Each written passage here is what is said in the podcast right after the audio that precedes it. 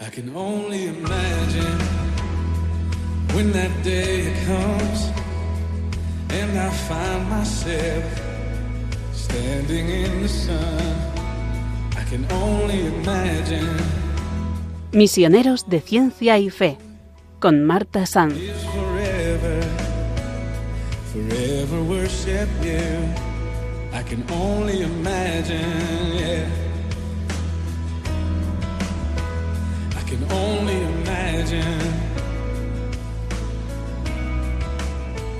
Bienvenidos un día más a Misioneros de Ciencia y Fe en Radio María.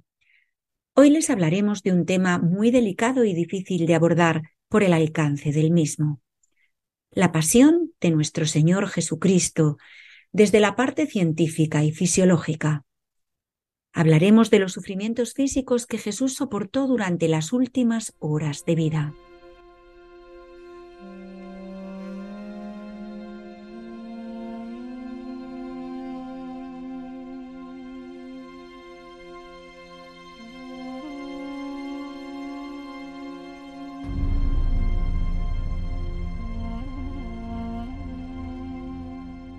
La pasión de Jesucristo representa el momento culminante y por excelencia dramático de toda la historia de Jesús de Nazaret. Toda la vida del Nazareno se encamina hacia Getsemaní y el Calvario. Podemos decir que la pasión es la culminación de un designio, de una misión. Los acontecimientos a través de los que se desarrolló la pasión de Jesús de Nazaret son históricamente únicos e irrepetibles. Se realizaron en la ciudad de Jerusalén y sus alrededores, en tiempos de Tiberio, emperador romano, bajo Poncio Pilatos, gobernador de Judea, siendo Caifás sumo sacerdote. Estas coordenadas espaciotemporales nunca más volverán a juntarse en la historia. Tales eventos constituyen el único y dramático evangelio de la pasión del Señor, es decir, la única buena nueva de nuestra salvación, manantial de alegría y fortaleza para los hombres pecadores. El Evangelio de la Pasión ha sido relatado según los textos canónicos del Nuevo Testamento por los cuatro evangelistas. Son muchos los episodios en que coinciden los cuatro, pero no faltan episodios que a cada uno les son propios. Y en las mismas escenas comunes a los cuatro, cuántas pequeñas diferencias en los detalles circunstanciales. Ninguno de los cuatro evangelistas estuvo presente en todos y cada uno de los acontecimientos. Ninguno quiso narrarlos como una crónica periodística con puntos y comas. Narraban con un corazón creyente, contaban lo que habían visto y oído, no como simples eventos, sino como una cifra misteriosa del lenguaje de Dios Padre y Redentor, enviada a los hombres ganados para la fe en Jesucristo. Los evangelistas relatan cada uno con su plan, con su estilo y con su personalidad, las horas más densas en la historia, las más profundas y apasionadas, las más trágicas y convulsas, las más grandiosas y entrañables, las más inolvidables y heroicas, las más necesarias para arrancar al hombre de sí mismo y trasplantarlo hasta Dios. Se quedan cortos, muy cortos, porque el misterio guarda una enorme distancia de todo decir humano. Los hechos narrados en los Evangelios corresponden a acontecimientos reales, pero no todos los hechos de la pasión nos han sido narrados. Estos trascienden y sobrepasan en sí cualquier relato. Los Evangelios de la pasión, ante tanta inhumanidad que se agolpa sobre Jesucristo en unas cuantas horas, son muy discretos.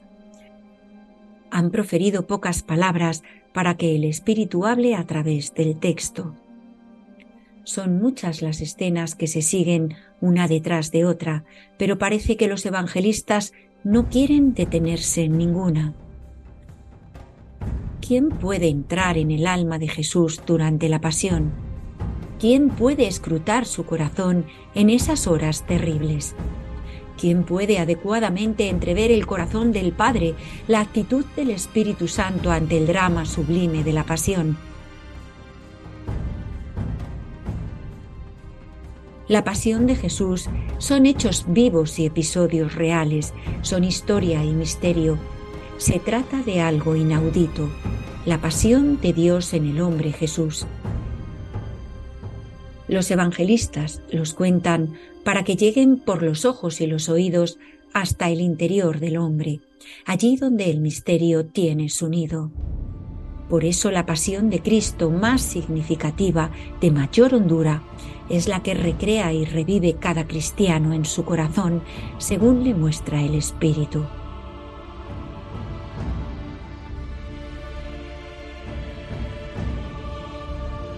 Se trata de la historia más grande y heroica porque no hay amor más grande que dar la vida por los demás, y el protagonista es de excepción, un hombre extraordinario, Jesús.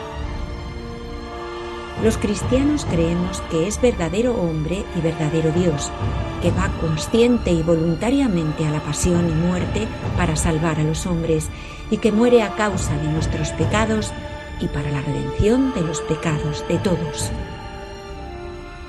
no solo por los pecadores de los que protagonizaron la pasión.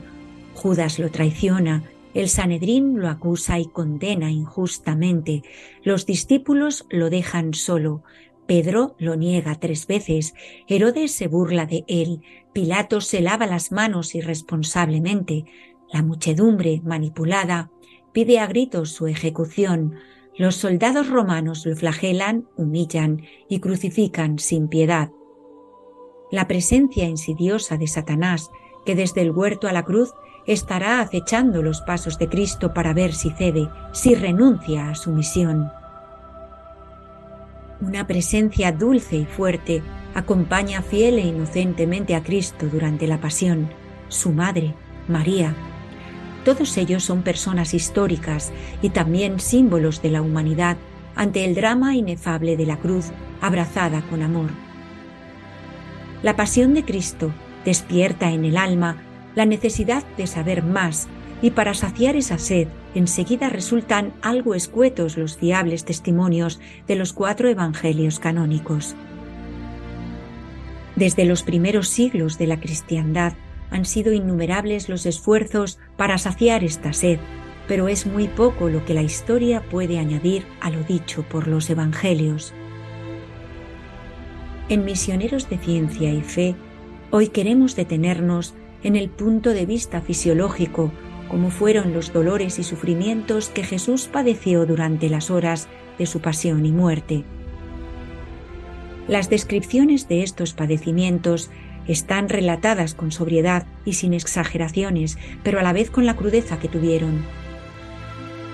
Pensamos que pueden ayudar a revivir la pasión personalmente y comprender más a fondo cómo fueron esos sufrimientos.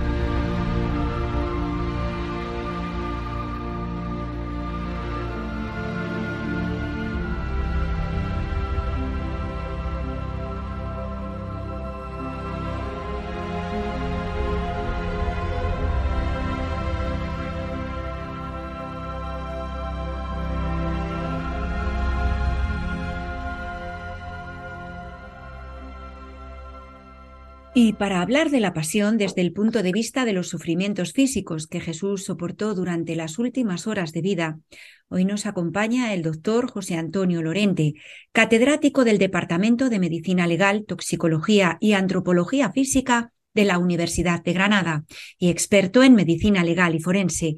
Gracias por acompañarnos en Misioneros de Ciencia y Fe, doctor. Encantado de estar con, con todos ustedes. Bueno, realmente no se puede hacer un estudio antropológico como tal por la carencia de distintos tipos de evidencia física, como se haría en un estudio forense. Más bien, pues elabora un estudio de acontecimientos y se busca una explicación médico-científica de lo ocurrido. Doctor, desde las nueve de la noche del jueves santo, al acabar la última cena y ser detenido, hasta las tres de la tarde del viernes santo, hora en que murió, transcurren unas dieciocho horas. Desde el momento de su detención parece que no ingirió ningún tipo de alimento o líquido. Los castigos desde entonces se fueron sucediendo sin piedad hasta el momento de su muerte. Si le parece, vamos a analizar paso a paso todas las heridas y sufrimientos que nuestro Señor tuvo que soportar. Vamos a comenzar por Getsemaní. Acabada la cena, partió con sus discípulos a Getsemaní, el huerto de los olivos. Dice el Evangelio que estando allí Jesús entró en agonía en Lucas 22, 44. Es la única ocasión en los Evangelios en que aparece la palabra agonía, palabra griega que significa estar dispuesto para el combate, para la lucha.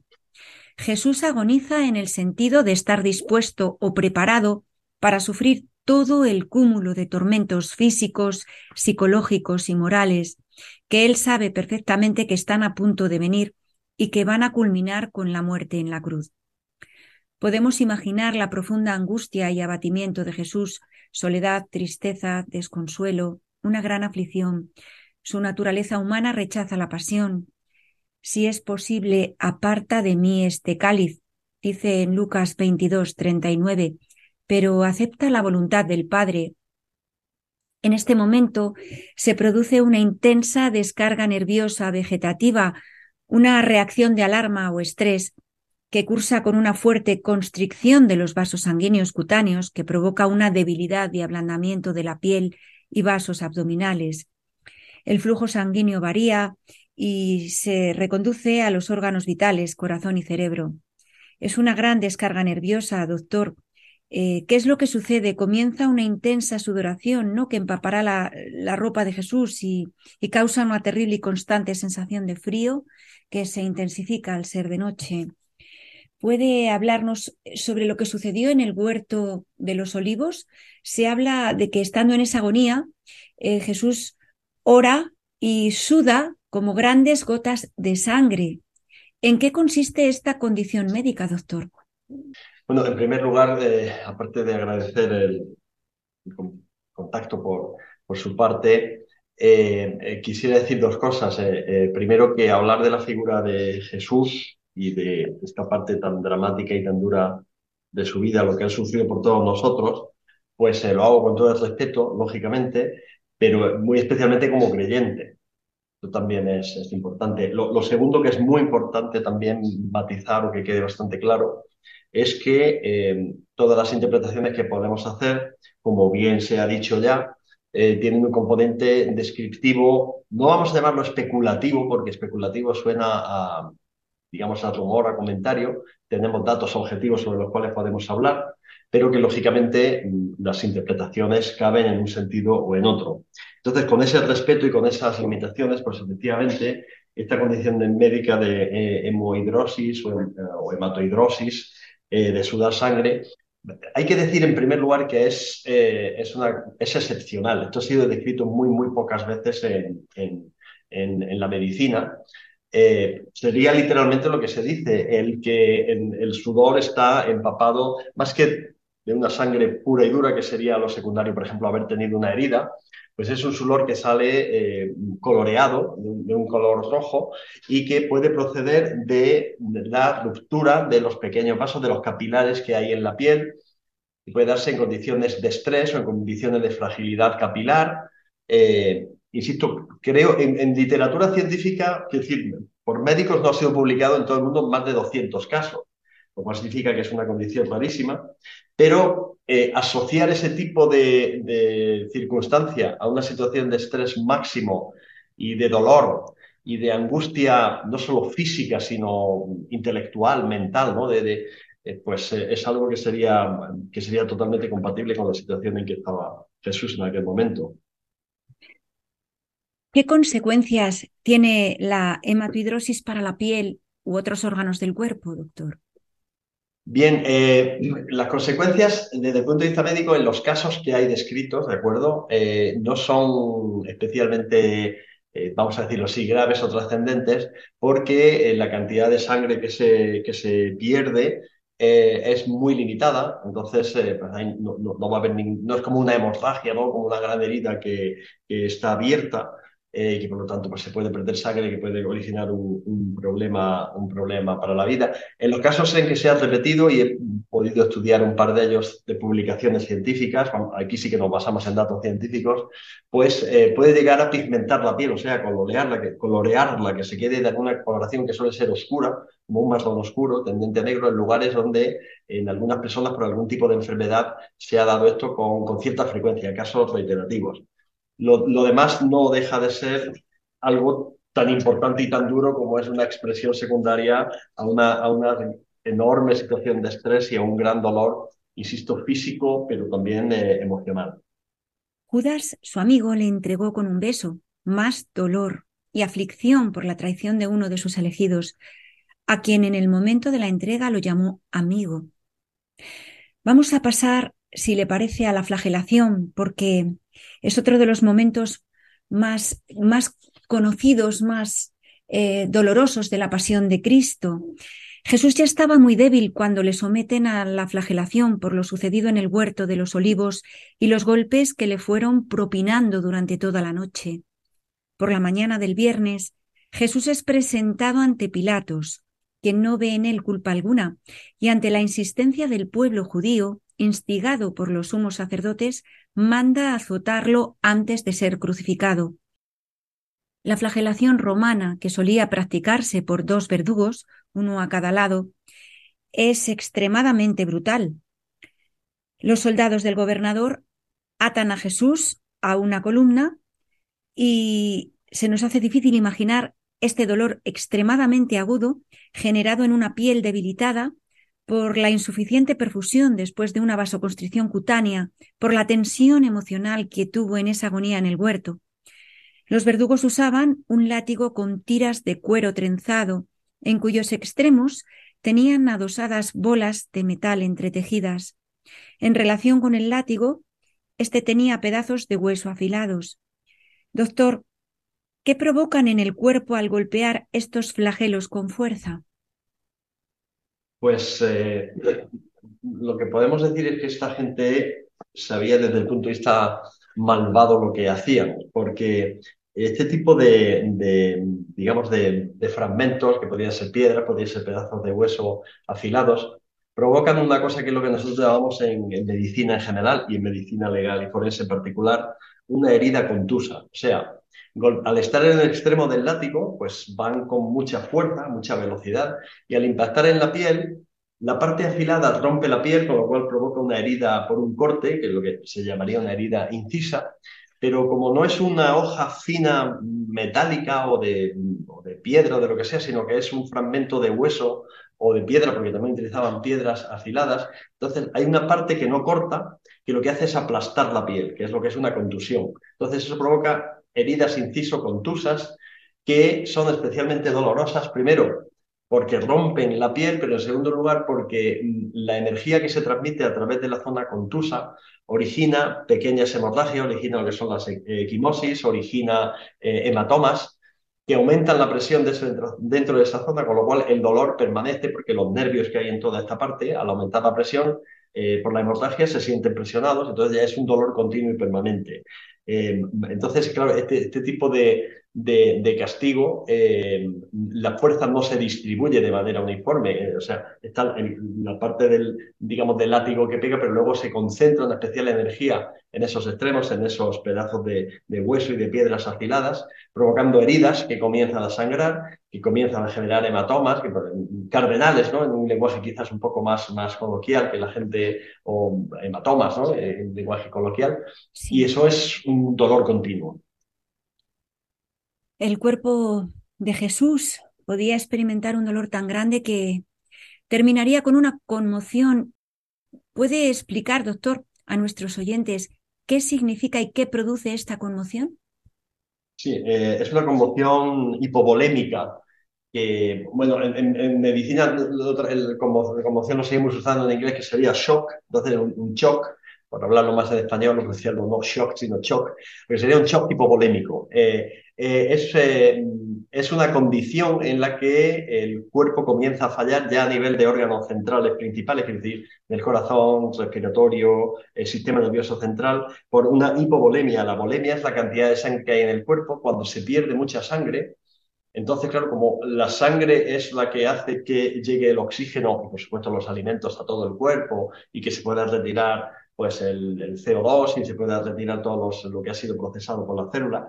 Cuando se pierde mucha sangre, eh, el, corazón no puede funcionar adecuadamente, el aparato respiratorio los pulmones tampoco pueden eh, oxigenar suficientemente para que llegue bien a todos los órganos. Entonces es un, fallo que puede conducir directamente a la muerte. Eso pasa en muchas heridas grandes, en hemorragias abiertas al exterior o incluso en hemorragias internas, normalmente a nivel digestivo y, lo que hace es que eh, una pérdida de conocimiento progresiva y que la persona pueda, eh, pueda fallecer por esto. Entonces, esa conmoción, eh, ese shock, conmoción hipovolémica, es secundaria a, toda la sangre que se puede haber perdido, mucha de ella, como hemos explicado antes, con esa flagelación que sufrió, que se producen pequeñas heridas, pero que son muy sangrantes. Entonces ahí se puede llegar a perder a lo largo del tiempo pues, suficiente cantidad de sangre como para producir este, esta condición de hipovolémica. Si según la estatura calculada por la sábana santa se piensa que podría medir aproximadamente 1,80, ¿no? Y pesaría entre unos 78 u 80 kilogramos. Es decir, que su volumen circulante debió de ser aproximadamente entre 5 y 6 litros de sangre y llevando pues a cuestas esa pérdida sanguínea de la que usted nos está hablando de más de un 10%, más aparte los efectos psicológicos del estrés, del ayuno agudo, de los hematomas que comentaba. O sea que, doctor, estos latigazos ya podrían haber terminado con la vida de Jesús. Pues eh, sí, dependiendo de, digamos, de, la cantidad exacta de latigazos, que fueron muchos, eh, que pudo haber recibido y de una pérdida de sangre, de shock hipovolémico, ese porcentaje de un 10-12%, como medio litro, un litro de sangre, no provoca la, eh, digamos, no, provoca una muerte por pérdida de sangre, tendría que perderse bastante más cantidad, pero hay una cosa muy importante y es que en un momento determinado eh, el, el, dolor también genera lo que nosotros en medicina llamamos un shock de tipo neurogénico, es decir, una gran excitación de tipo nervioso, el que, el que todos los nervios, por así decirlo, todo el sistema nervioso central esté en, un estado de excitación permanente por el dolor, por el estrés, puede producir también una parada cardiorrespiratoria. ¿Qué quiere decir esto? Que efectivamente este tipo de, lesiones, que es lo que algunas veces ha estado descrito lamentablemente en algunos campos de concentración, etcétera, eh, en casos de tortura, sí pueden producir perfectamente eh, la muerte o podrían haber producido la muerte de Jesús eh, por, ese, por ese tremendo dolor, esa pérdida de sangre que no es suficiente en ese porcentaje, pero que se une a esto, eh, una parada cardiorrespiratoria derivada de, esa, de ese shock neurogénico. Eso está descrito en medicina muchas situaciones de estrés extremo y Jesucristo la estuvo sufriendo en ese contexto que no le mató, pero ya se encontraba al borde de la muerte tras esta flagelación sin piedad. Lo que estaba comentando, las grandes lesiones traumáticas producidas en tórax y abdomen también podrían haber causado la irritación de las dos membranas que recurren los pulmones, ¿no? Las pleuras y algunas contusiones renales en la zona de los riñones, aparte de, de un posible comienzo de insuficiencia renal podría haber también comenzado con un edema pleural, ¿no, doctor? ¿Puede explicar un poquito la acumulación patológica del líquido en este espacio de pleural? Claro, claro. El, eh, vamos a ver, el, cuerpo, el cuerpo del ser humano, tanto en la parte externa a través de la piel como en la parte interna en los diferentes órganos, no deja de ser eh, algo único. Quiero decir, los órganos son diferentes, cada uno cumple su misión y está en un sitio determinado, la sangre lo une absolutamente todo, quiero decir, transmite no solo, perdón, la alimentación, eh, quiero decir, el oxígeno y los alimentos, la glucosa y todo lo que haga falta de un lado para otro, sino que además eh, hace que el cuerpo tienda a comportarse de una manera homogénea como hemos ya descrito en los casos de shock hipovolémico y como veremos.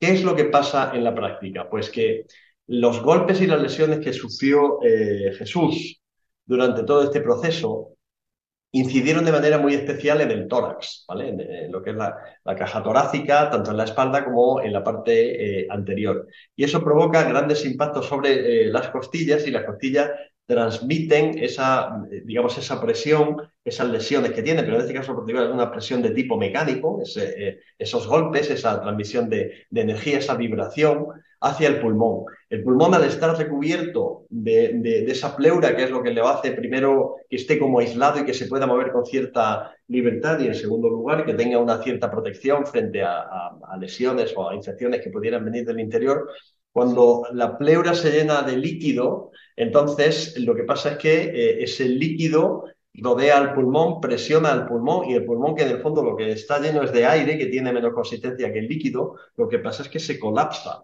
Y entonces al colapsarse, en vez de tener un volumen, es como si uno toma un globo de estos que se inflan para de una fiesta, un globo normal, digamos, y, empieza a presionarle. Claro, el, el, globo empieza a perder, eh, digamos, volumen. Y si no hay volumen, no hay capacidad de respirar. Ya si se presiona mucho el globo, pues lo que pasa es que eh, el, el, globo explotaría. Aquí lo que pasa es que se pierde esa capacidad de respirar.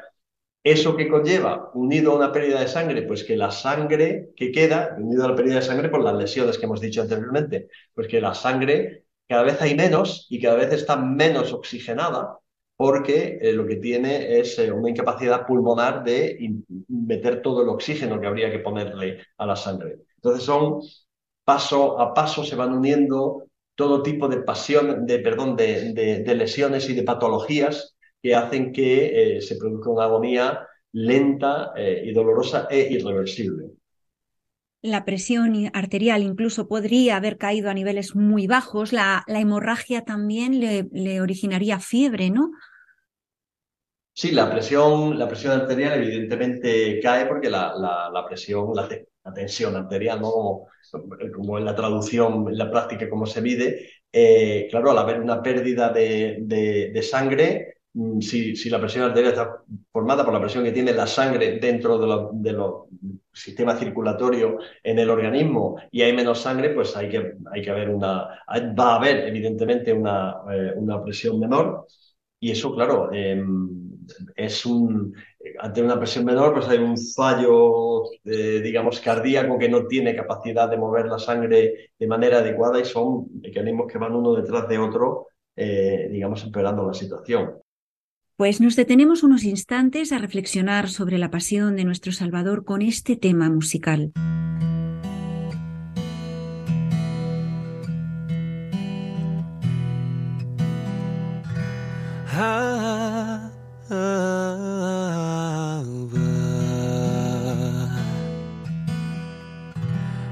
Aparta, si puedes de mí este cáliz. Aparta de mí la injusticia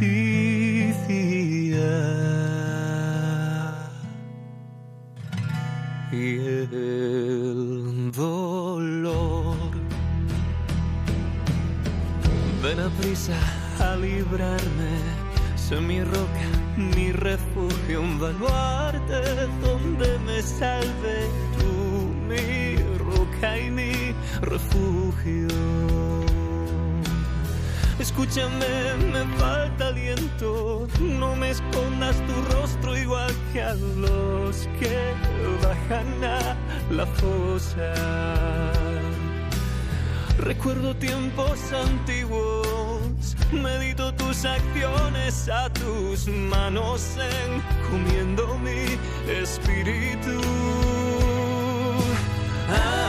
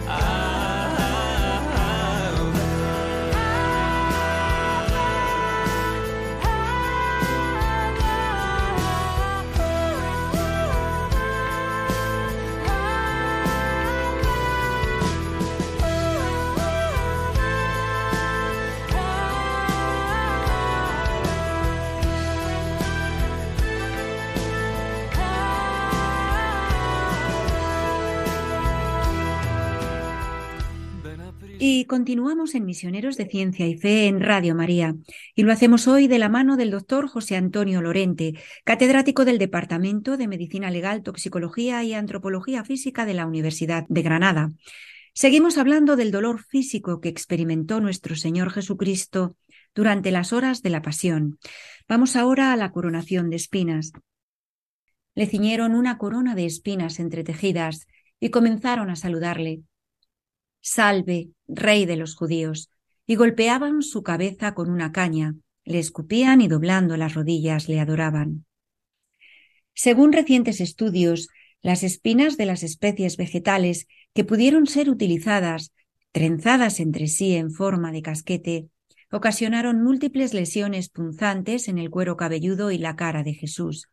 Las espinas debían tener dos centímetros y medio y, la consistencia suficiente como para poder lacerar la piel. Cualquier herida en el cuero cabelludo o la cara, por pequeña e insignificante que resulte, no solo sangra profusamente, puede resultar más dolorosa en la zona del cuero cabelludo, doctor. ¿Y por qué?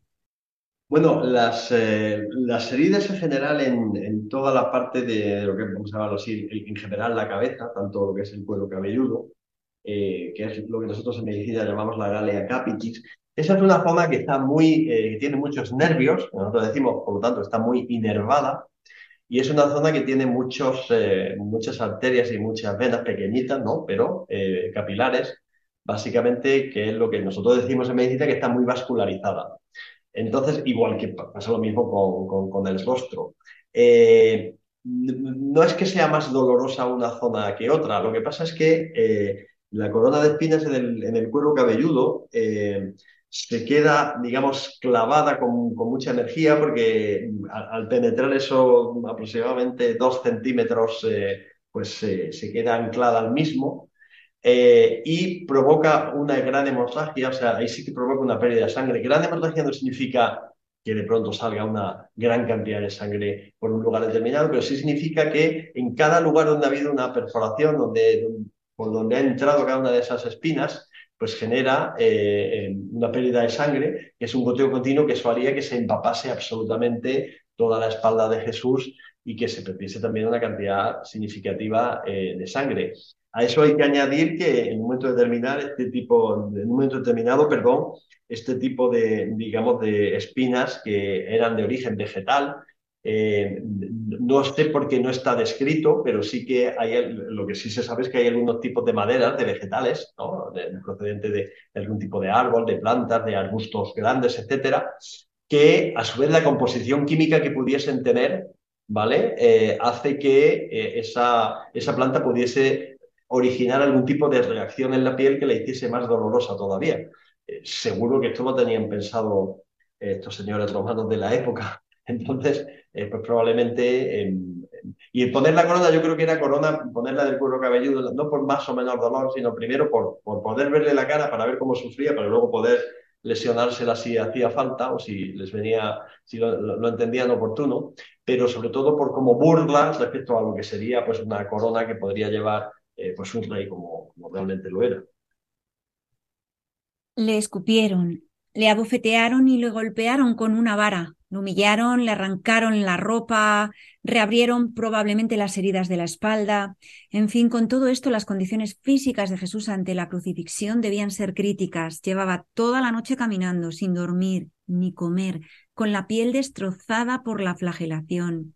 En la sábana santa se denota un fuerte golpe dado con un bastón o un palo de forma oblicua que dejó sobre su mejilla derecha una contusión importante y la nariz aparece deformada por una fractura del tabique nasal. También aparece una gota de sangre en el rostro de la sábana santa, lo cual nos puede orientar que con el mismo traumatismo también se tuvo una hemorragia nasal que sangró profusamente hasta dejar huellas posteriores. Pilato lo presenta al pueblo con un aspecto espantosamente deplorable. Ahí tenéis a vuestro rey. Jesucristo flagelado, con la corona de espinas en la cabeza, cubierto con un mugriento y maloliente manto, somnoliento, con gran debilidad, el pelo revuelto desgreñado, con costras de sangre coagulada, encogido, doblado por la fuerte descarga nerviosa y el intenso dolor, con contusiones y hematomas, quizá temblando y tiritando por el dolor intenso, el frío y la fiebre que se produce cuando se pierde mucha sangre. Doctor, ¿cómo es ya la debilidad de Jesús en este momento? Bueno, en este momento, quiero decir, Jesús era, el llegar a, este momento implica que Jesús era una persona, eh, vamos a decirlo así, sana y robusta, en lenguaje coloquial, ¿no? Una persona que es capaz de aguantar, eh, digamos, todo lo que se ha visto y todo lo que hemos estado describiendo, todo lo que usted acaba de leer hace un momento, con esa pérdida de sangre, con ese dolor tan enorme, con ese... Eh, eso ya per se justificaría eh, la muerte de cualquier persona en cualquier momento, ni, se puede dudar. Eh, a partir de ahí es una debilidad enorme, debilidad que es compensada, digamos, físicamente, pues, como hemos dicho, porque tenía que ser una persona sana y robusta, y eso se conoce. Eh, y en segundo lugar, pues, bueno, porque era el Hijo de Dios y era Jesús y tenía una misión más que cumplir, que era la, de morir en la cruz, y eso estaba por, encima de todo, pero mm, yo diría que el 70% largo de, la población o más sería incapaz de resistir lo que eh, Jesús eh, resistió con todo lo que hasta ahora se ha descrito.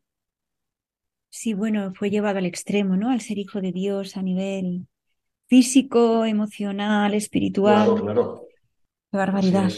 Qué barbaridad. Y en todo momento Jesús permanece callado, aceptando el sufrimiento, quizá preparándose ya para el duro camino que le espera hasta el Calvario. A los que iban a ser crucificados se les obligaba a llevar el madero transversal de la cruz, el patíbulum, hasta el lugar elegido. Si la cruz entera pesaba más de 100 kilos, el patíbulum suponía unos 40. El hecho de que Jesús necesitara ayuda se interpreta como que ya estaba muy débil por el cansancio, el ayuno, los latigazos y seguramente la deshidratación. Doctor, ¿podría haber fallecido durante el ascenso al monte, al monte Calvario por su delicada situación física? ¿Cómo fue su ascenso al Monte Calvario?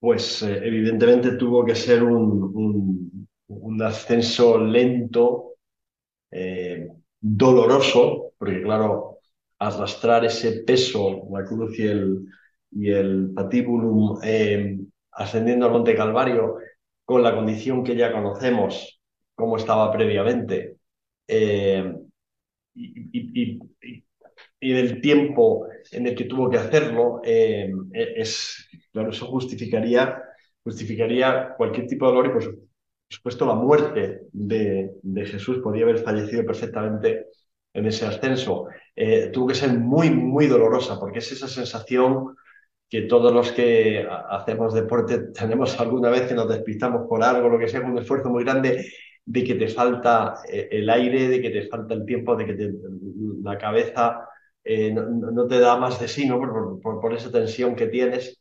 Entonces, muy, muy duro, muy duro el cargar, además, cargar sabiendo a dónde vas y a lo que vas, ¿no?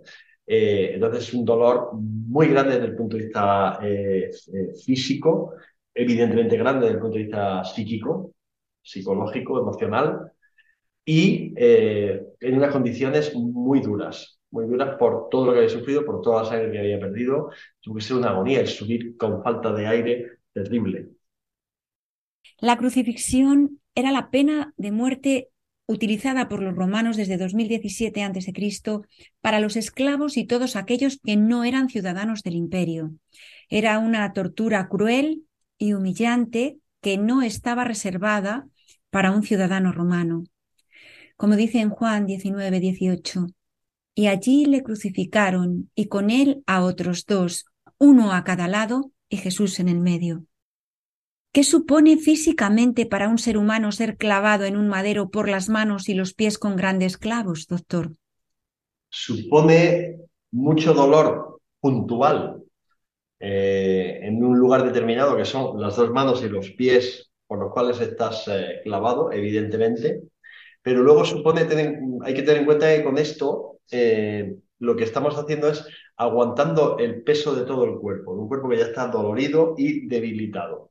Entonces tenemos que el cuerpo tiende lógicamente, por, el efecto de la gravedad, al estar en vertical, eh, tiende a irse hacia abajo.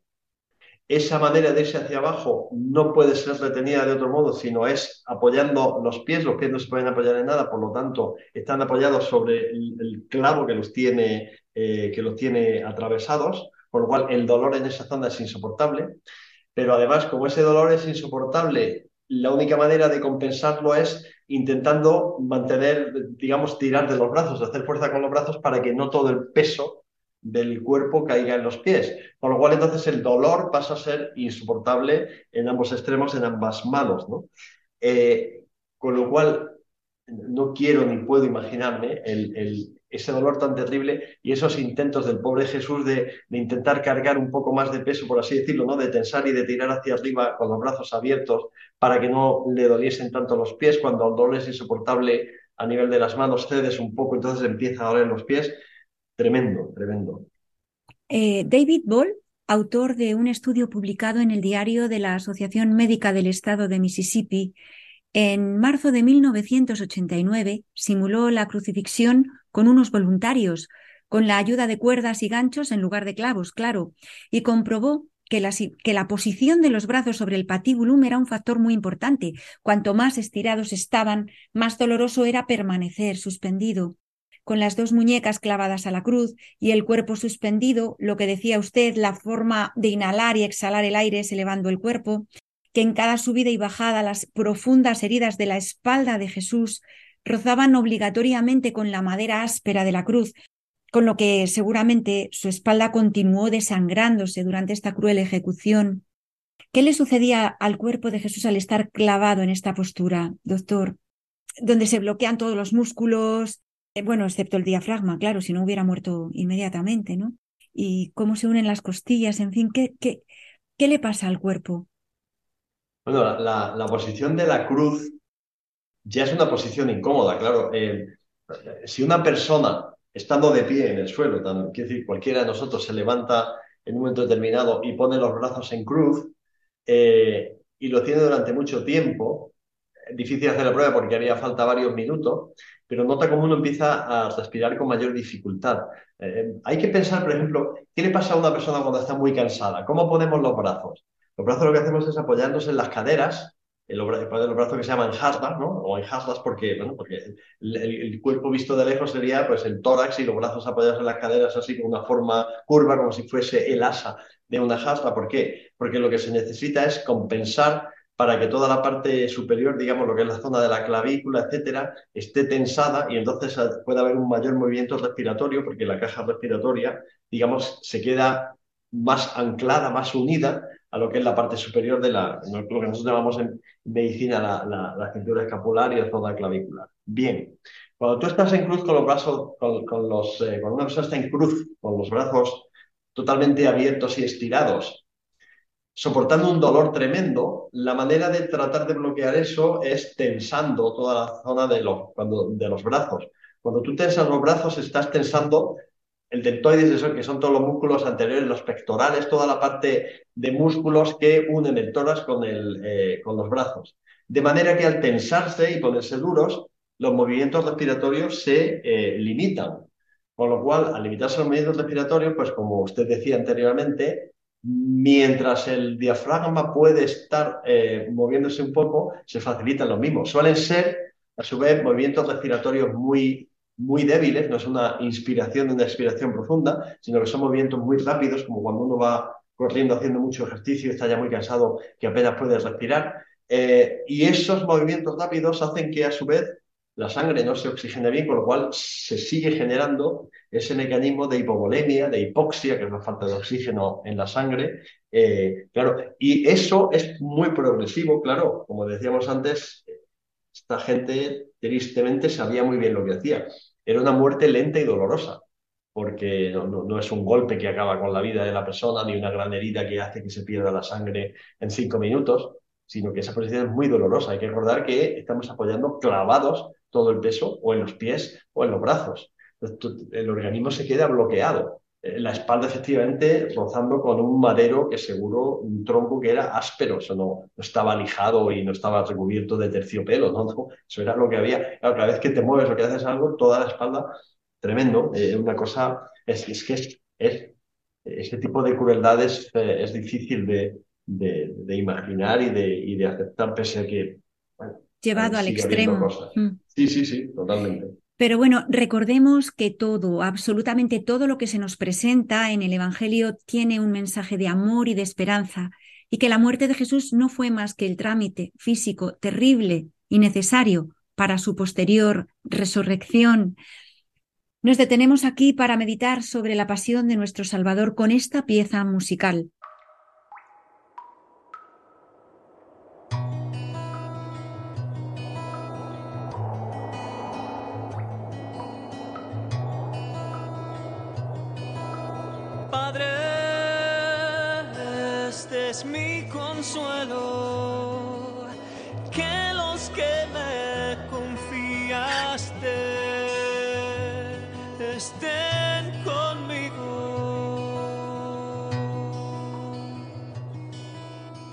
Muchas palabras quedaron por decir, maestro, amigo Pablo, y en sensación de orfandad confieso haber hecho de tu consejo lema de mi vida.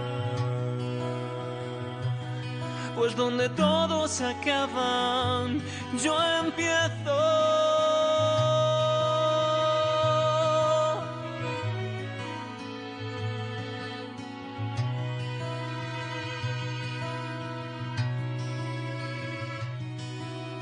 Luz irradiando de Dios al caminar, atraídos contigo buscando la verdad y esas que en vida y en muerte somos todos de Cristo.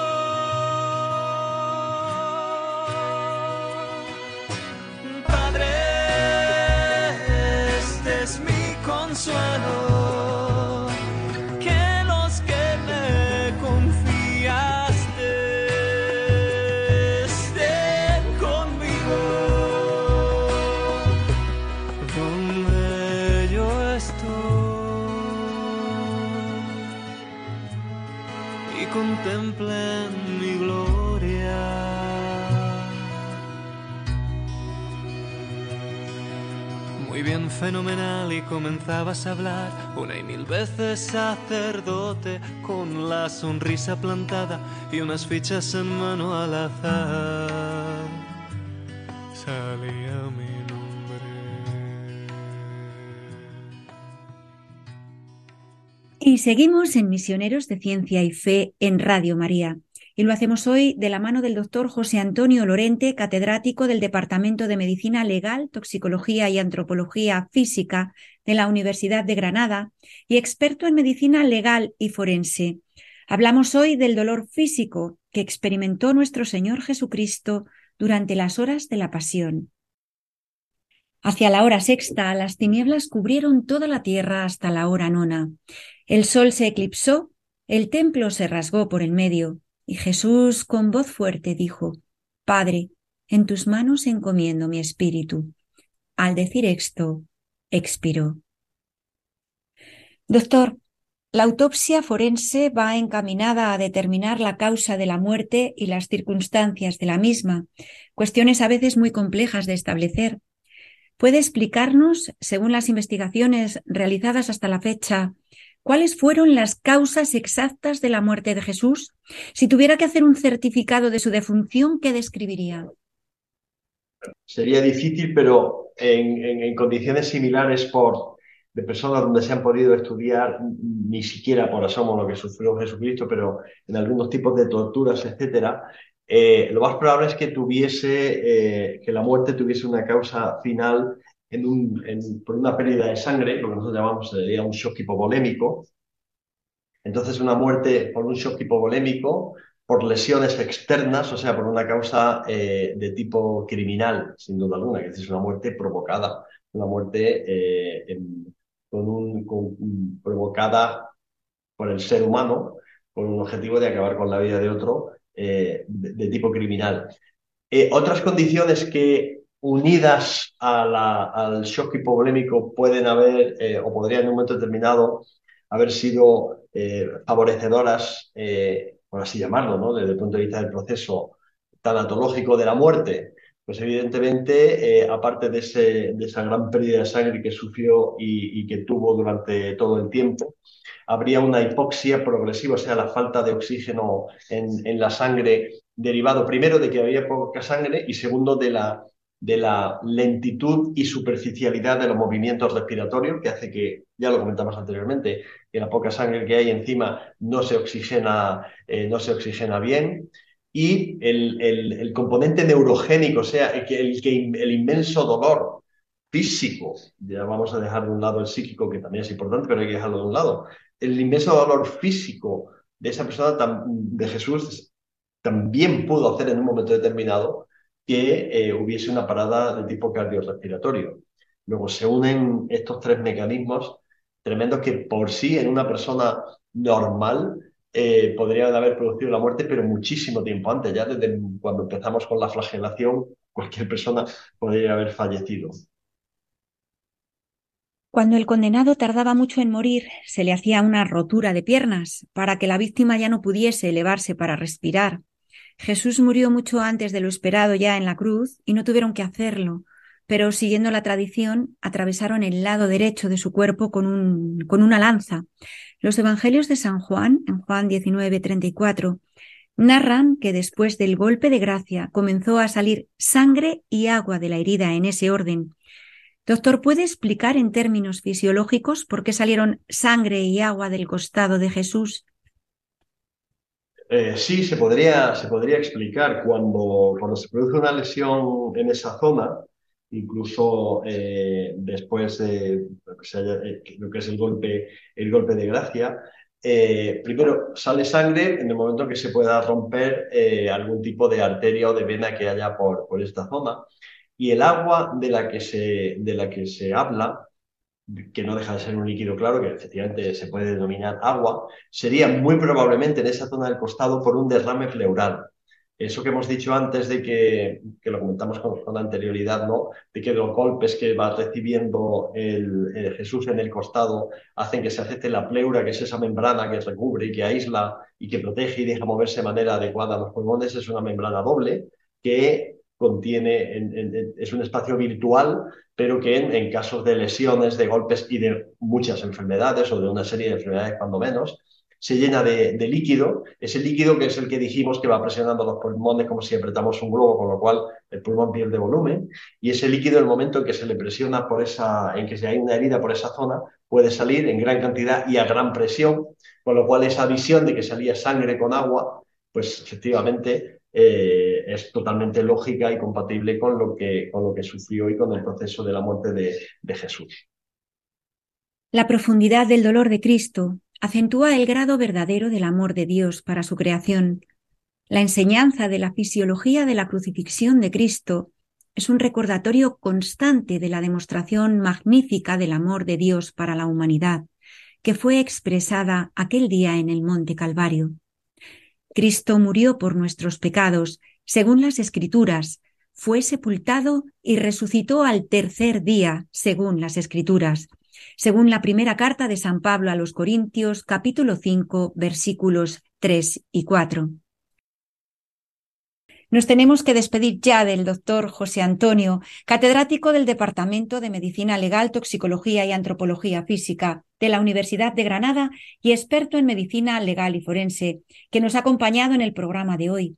Muchas gracias, doctor, por explicarnos de una forma tan fascinante esta fisiología del amor de, Cristo reflejada en toda la humanidad. Muchísimas gracias por haber venido. Gracias. Muchas gracias a ustedes. Muchas gracias. También me despido de todos ustedes hasta el próximo programa de Misioneros de Ciencia y Fe. Si tienen comentarios, sugerencias o peticiones, pueden escribirnos al correo electrónico del programa misionerosdeciencia Si desean volver a escuchar el programa, pueden hacerlo en el podcast que se encuentra en nuestra web radiomaria.es. O si prefieren recibirlo en casa, pueden solicitar el CD llamando al teléfono 91 822 8010. Muchas gracias por acompañarnos. I can only imagine when that day comes and I find myself standing in the sun.